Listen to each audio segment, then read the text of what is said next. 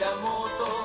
Generalmente todos los domingos cuando se hace esta hora, llamamos por teléfono a nuestro historiador de cabecera y querido amigo, don Bonifacio Asenjo Velasco, que dice Facio, buen día. Buenos días, oyentes. Buenos días, Carlos. ¿Cómo andamos? Bien, bien. Hoy tenemos un hermoso día, me parece. Lindo día, ¿no? Exactamente. Bueno, eh, vamos a hablar de algunos temas deportivos en el día de hoy. Bueno, me parece... me venimos, parece que- venimos bastante variaditos semana a semana. Sí, porque fíjate que se- te- teníamos preparado ese tema de las giras y las eh, excursiones del pibe cabeza en la década del 30, 40 por Villa Cañada, pero ¿sabés qué? Ha surgido una... Yo ya le adelanté ahí a la producción. Sí. Me parecía interesante este tema porque es algo insólito, lo que no se ve muchas veces. Sí. Precisamente lo que yo viví personalmente, y ya medio voy a adelantar, hacer un poco la introducción y después empezamos a hablar Bueno, del tema, si te gusta. Sí, además porque porque se nota que eh, los, los sábados a la tarde, a la tardecita, nos reunimos. Usted viene a mi casa, siempre me encuentra. Siempre, siempre, siempre que y, te y hay todo- y hay toda una reunión de producción previa a esta charla, Mira, ¿no? Yo y vos hace 25 años que andamos en estos temas. Vos resultás más difícil, yo te digo la verdad, me encontré varias veces, varias veces, ¿eh? Con Carlos Gardel hacía en las misiones, pero con vos no me puedo encontrar. Pero nos defendemos bastante bien, ¿no? Sí, igual, igual nos defendemos, Bonifacio. Pero aguantame un poco que mirá que yo ya estoy, yo ya no tengo, ya no soy el de antes, Carlito. Facio, vamos a hablar de la rivalidad deportiva, rivalidad entre comillas, rivalidad deportiva en nuestra ciudad, tanto en el básquet como en el fútbol, y vos tuviste mucho protagonismo como jugador, como dirigente en estas cuestiones, entre Sportman y Studebaker, que eh, formaron parte de los primeros clásicos y, que en aquella, en, en otras épocas, los dos clubes practicaban esos dos deportes. ¿Querés que hablemos un poco de eso?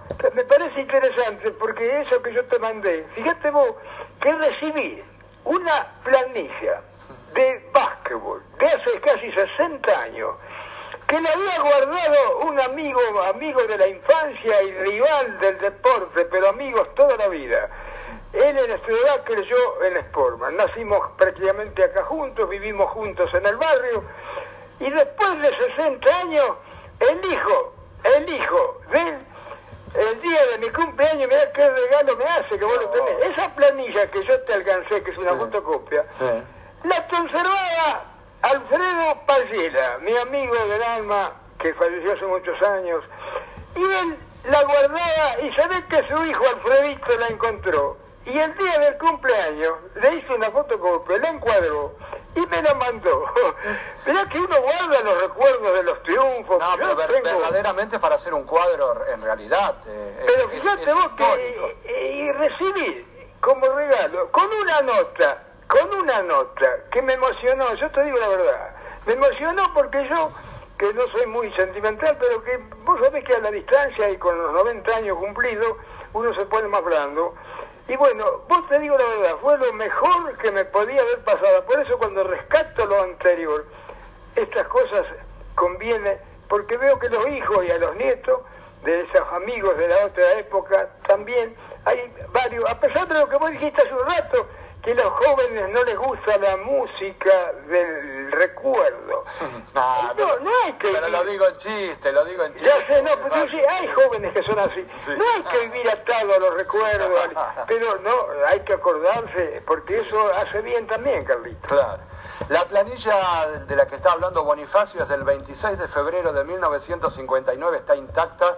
Se jugó en cancha de Studebaker, ganó Studebaker 43 a 41. Sí, algo así. Sí, Ah, sí, eso no te gusta mucho. Ganó Studebaker 43 a 41.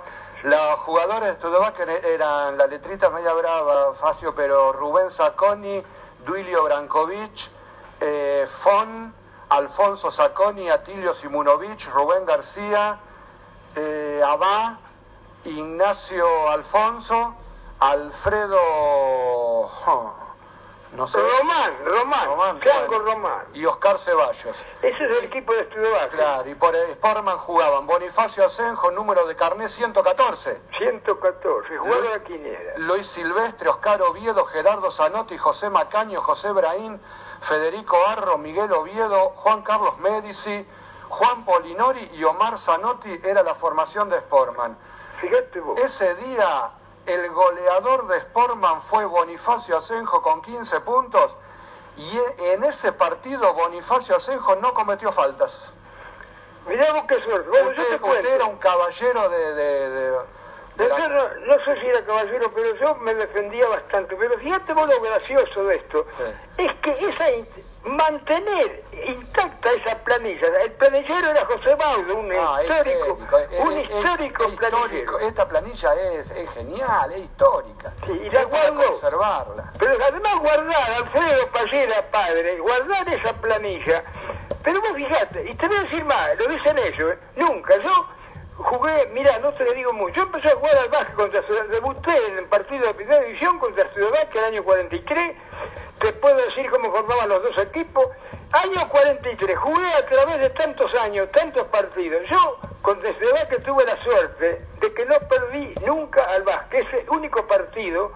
Ese único partido nos ganó, lo tienen ellos vos, presos. justo el único, este, después no perdiste más. Básquet a Sportman, el básquet no le ganó nunca, hasta esa fecha nunca le había Le ganado. vamos a preguntar a alguien de Studebaker, después No, es que lo cuento. dice, escuchame, lo dicen cuento, ellos. cuento, sí. Lo dicen ellos porque ellos guardaron la ficha. El Alfredo, que fue un gran, un gran dirigente, un gran jugador, una bella persona, lo guardaba precisamente por eso, porque ellos mismos lo están diciendo.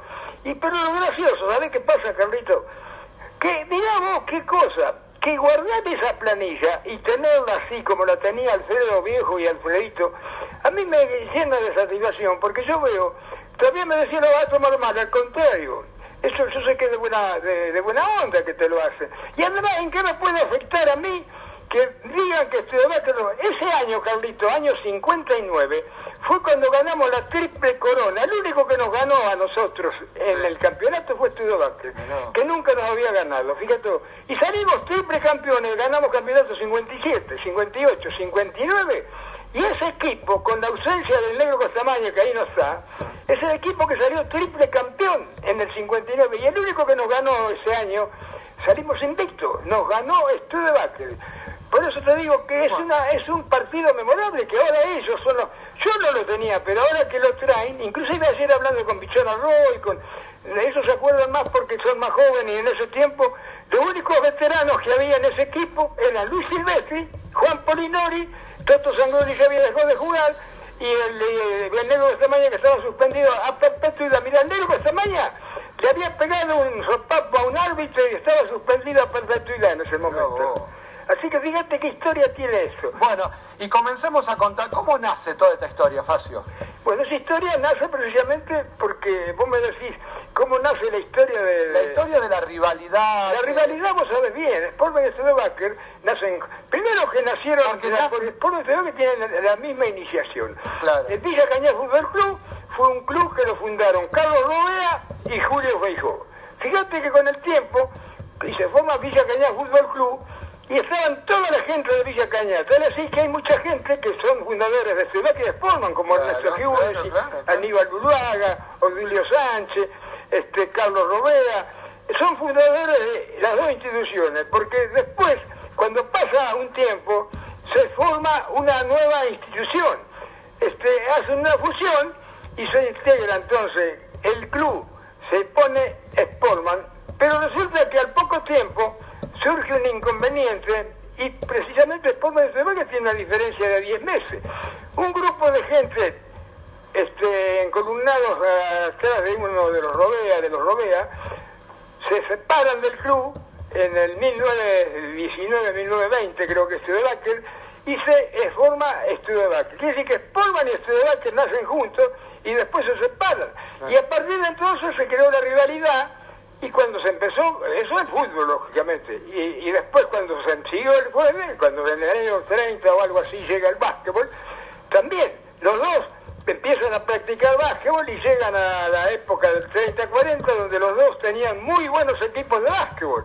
Y también, y ahí empezó la rivalidad al básquetbol también, así que fíjate desde cuándo nace esta rivalidad entre Sportman y Studebaker, Y- para y- tener una idea de cómo... Y en los equipos de fútbol y de básquet, previo a los Asenjo, a los Zanotti, a los Sacconi, ¿quiénes eran los apellidos? Y los iniciales, eh, tanto en Sportman como en el estudio de básquet. Yo, yo era muy pibe, el, el furor del básquetbol dio en el 30, en Sportman, por supuesto, los iniciadores del básquet eran los hermanos Quintana, de Mamán, este, hasta el Marcos Barber, que era muy pibe, también andaba ahí entre los iniciadores, Tino Tambolini. Eh, bueno, y en el estudio de los iniciadores del básquet eran algún Robea, Ítalo Robea, Chalo Silvestri, y después de ellos aparecieron, vinieron acá en esa época unos señores que se llaman Codó y Balbi, que tenían una tienda, tienda Las Dos Banderas, donde está el Banco Nación actualmente, eran de Colón, vinieron acá, eran muy buenos, parece que eran muy, hablo de 29, 30, eso era muy chiquito. Este, eran practicaban, y entonces ellos fueron los que fomentaron el básquetbol en Studebaker, y Studebaker alquiló ahí, eh, tenía mucha relación con la sociedad argentina, y ahí hizo la cancha de básquetbol Studebaker, y ahí nace la rivalidad del famoso este, partido clásico de Sportman Studebaker, y se inician en el año 40, cuando se inicia la Asociación Benavense de Básquetbol, ahí los dos tienen dos muy buenos equipos, tal así que fueron protagonistas del 40, 41, junto con el Club Huracán, que había un Club Huracán en, en, en, Venado Tuerto que después desapareció y toda la gente se pasó a Centenario, y Sportman, inclusive estaba un club de Ítalo argentino de Huelray, que también participaba en la Liga Benavense, y entonces, y eran los clásicos, los clásicos entre Sportman, Studebaker, Ítalo Argentino, Huracán de, Venado Tuerto. Y así nace el básquetbol acá en la región, donde precisamente Sportman y Studebaker fueron de los primeros que empezaron a practicar a full el básquetbol en la década del 30-40, Carlitos. Claro. Y mm, esa relación, esa rivalidad, ¿se transmitía, ¿se transmitía a la vida cotidiana entre los jugadores, entre las respectivas familias, eh, en, la, en, la, sociedad, en el pueblo, digo? Pero por supuesto, mira, tanto, más, más al básquetbol que al fútbol, porque acá antes se jugaba las dos cosas, por eso practicábamos las dos cosas. Yo jugué 20 años al básquet y 20 años al fútbol, desde los cadetes hasta veteranos. Empecé a jugar al básquetbol en el año 40, jugaba en el Club del Molino, pero nosotros teníamos una cancha de básquetbol en el subsuelo del Molino, los cadetes, y a su vez de Sportman, acá al barrio, los Payela, los, mira los Payela, te hablo, que vivían enfrente de la cancha, tanto Tito Payela que vive en Beria todavía, y, y Alfredo que vivía ahí, ahí vivían los Payela, eran amigos de la familia nuestra, Payela, Senjo, Roja, Bocardi, eh, Tía Peli, Volati, son los primeros pobladores de ese barrio. Desde el año 15, mi padre cuando vino acá, ya estaban instalados los Payela, los Tirapelli, la panadería de Roja, los Volati todos, los Barús con su pompa fúnebre y carpintería. Así que fíjate, ahí nace la rivalidad. Ahí es Polvan cuando se instala acá con la cancha de básquetbol que la inicia en el año 30, hace la primera cancha de básquetbol polvo de ladrillo, y bueno, y ahí nace precisamente tanto, y el fútbol se venía de antes, porque a pesar de que no eran partidos independientes, de antes venía la rivalidad del fútbol, porque ya Sportman y Studebaker eran dos clubes que practicaban fútbol desde el año 20, ¿no es cierto? Y bueno, y todo eso hizo que acá, en Villa Cañal, los clásicos de cualquier cosa que fueran, mira Carlito, yo no quiero mentir, pero yo te diría que los partidos de Sportman y Studebaker, más al básquetbol, porque el básquetbol se practicaba en verano. Acá antes se practicaban los dos deportes porque el verano diríamos de marzo a octubre era el fútbol invierno y después de, octubre hasta febrero el básquet. Entonces la gente a los dos deportes que no había mucho que hacer y no había otras cosas, cualquiera, eran canchas llenas. Yo los partidos de básquet de Sportman de Ciudad, que era Atenas Sportman, te diría que había mil personas, que hoy no se juntan en un partido de básquetbol mil personas nunca, no caben además en el gimnasio. Claro. en las canchas abiertas, no había canchas cerradas. Claro, claro. Y todo eso te digo, y hay gente que todavía está, que puede como eh, atestiguarlo, que hay algunos veteranos todavía que se acuerdan de esos partidos memorables, tanto de básquet como de fútbol. Y hay, pero la amistad que había, la amistad que había entre los jugadores no se rompió nunca.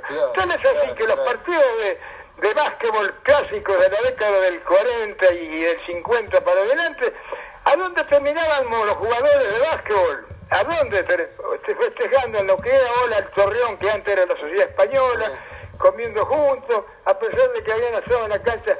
Y era una habilidad, como esto te lo demuestra, te lo demuestra ahora con este chico Alfredito Pallera, cómo él rescata esto que a mí me lleva de alegría, que un, un, nieto prácticamente, porque Alfredito es nieto de la gente que era de Studebaker, venga a tener un recuerdo de eso, que yo por eso insisto en que vale la pena rescatar estos casos para que veamos cómo de alguna manera se puede vivir de recuerdos y de cualquier manera para eh, como ejemplo más que nada como se diría algo así claro y el ganador festejaba ruidosamente pero con respeto. Pero seguramente, vos sabés que había, había unos festejos de la Gran Siete, vamos a decir.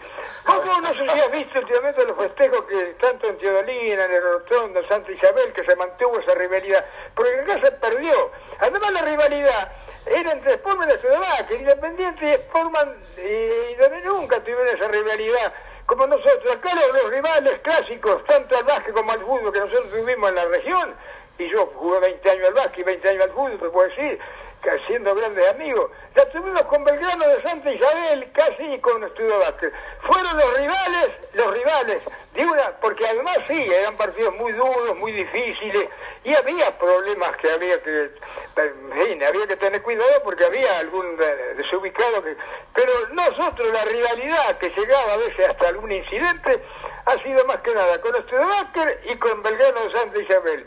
En que las dos deportes, yo tuve la suerte de practicar los dos deportes, tuve mucha suerte con el deporte. Yo, gracias a muchos compañeros, eh, integré muchos equipos con varios títulos de campeón en cualquiera.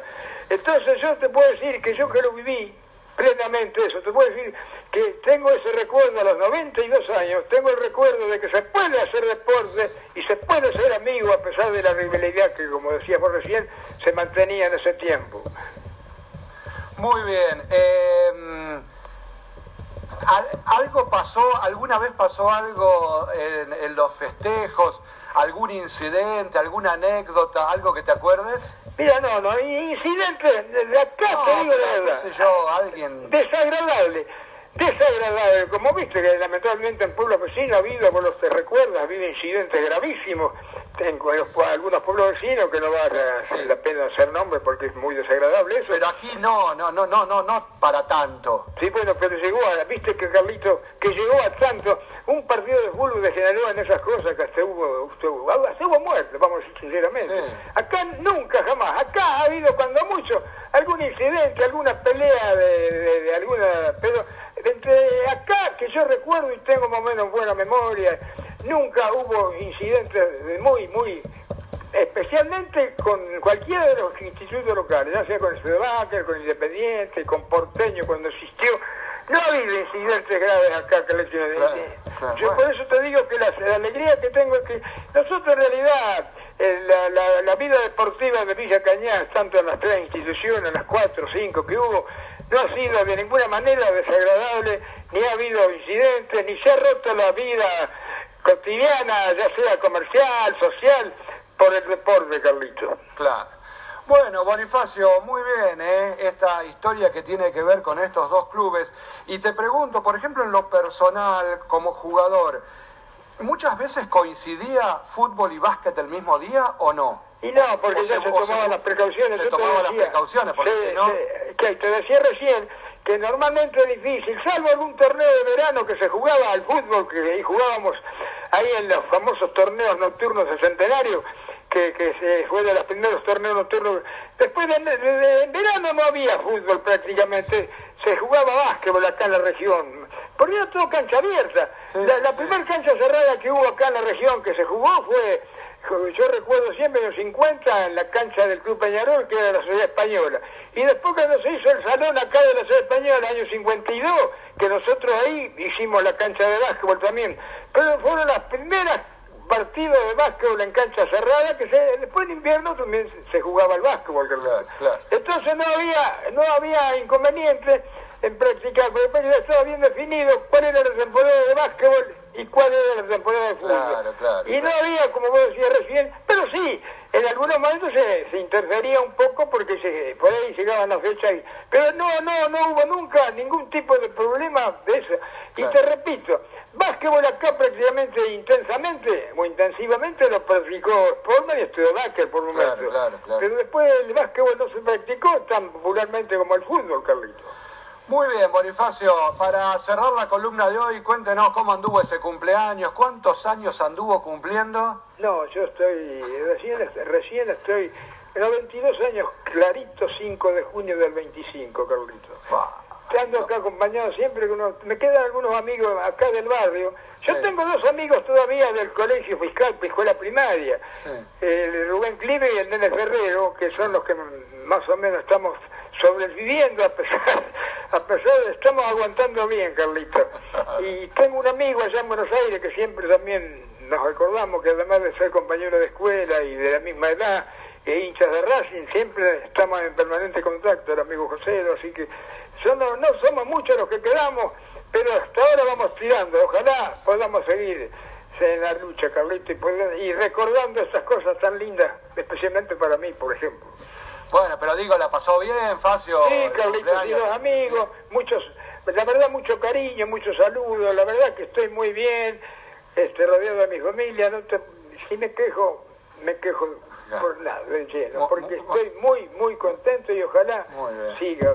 Gracias Carlitos por todo el apoyo de- que me dan, la bolilla que me llevan ustedes, No, y que me permite de alguna manera disfrutar con esto que estoy haciendo en este momento, Carlitos, que ojalá pueda seguir siéndolo. Y los mensajes y los comentarios que recibimos después de cada despedida, después de este momento, de los oyentes felicitando y saludando y, y admirando tu, tu memoria, Facio. Ojalá siga, Carlitos, ojalá aguante, Carlitos. Nos encontramos el domingo que viene. El domingo seguimos, A Carlitos. las 9 y 15 te estamos llamando. A las 9 y 15, chao, Ahí gracias. está.